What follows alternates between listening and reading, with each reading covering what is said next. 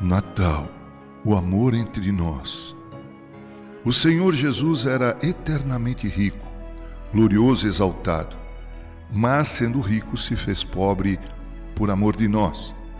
Assim como o rico não pode ter comunhão verdadeira com seus irmãos pobres a menos que ministre de seus recursos às necessidades deles, também é possível que nosso Divino Senhor a mesma regra aplicada ao cabeça e aos membros, tivesse comunhão conosco, a menos que nos transmitisse sua prosperidade abundante e se tornasse pobre para que nos tornássemos ricos.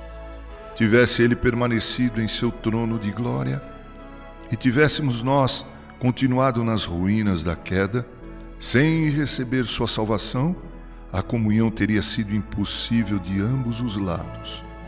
Nossa posição na queda, isolados da aliança da graça, tornava impossível que os homens caídos se comunicassem com Deus, pois era impossível que Belial estivesse de acordo com Cristo. Portanto, para que a comunhão pudesse ser alcançada, era necessário que o parente rico conferisse sua condição a seus parentes pobres para que a justiça do Salvador desse a seus irmãos pecadores sua própria perfeição e para que nós, pobres e culpados, recebêssemos de sua completa graça por graça, e para que em dar e em receber ele descenda das alturas e os outros ascendam das profundezas e sejam então capazes de abraçar-se em comunhão verdadeira e sincera. A pobreza deve ser enriquecida por ele, em quem estão tesouros infinitos, antes que ela se aventure a comungar. E a culpa deve se perder na justiça imputada e transmitida, antes que a alma possa caminhar em comunhão com a pureza.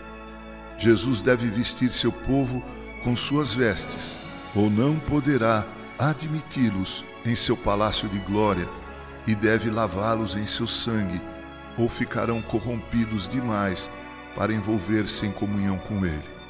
Oh, cristão, isso é amor. Por amor a você, o Senhor Jesus se fez pobre para que pudesse exaltá-lo à comunhão com Ele.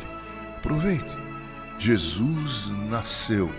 O amor está entre nós. Com carinho, Reverendo Mauro Sérgio Aiello.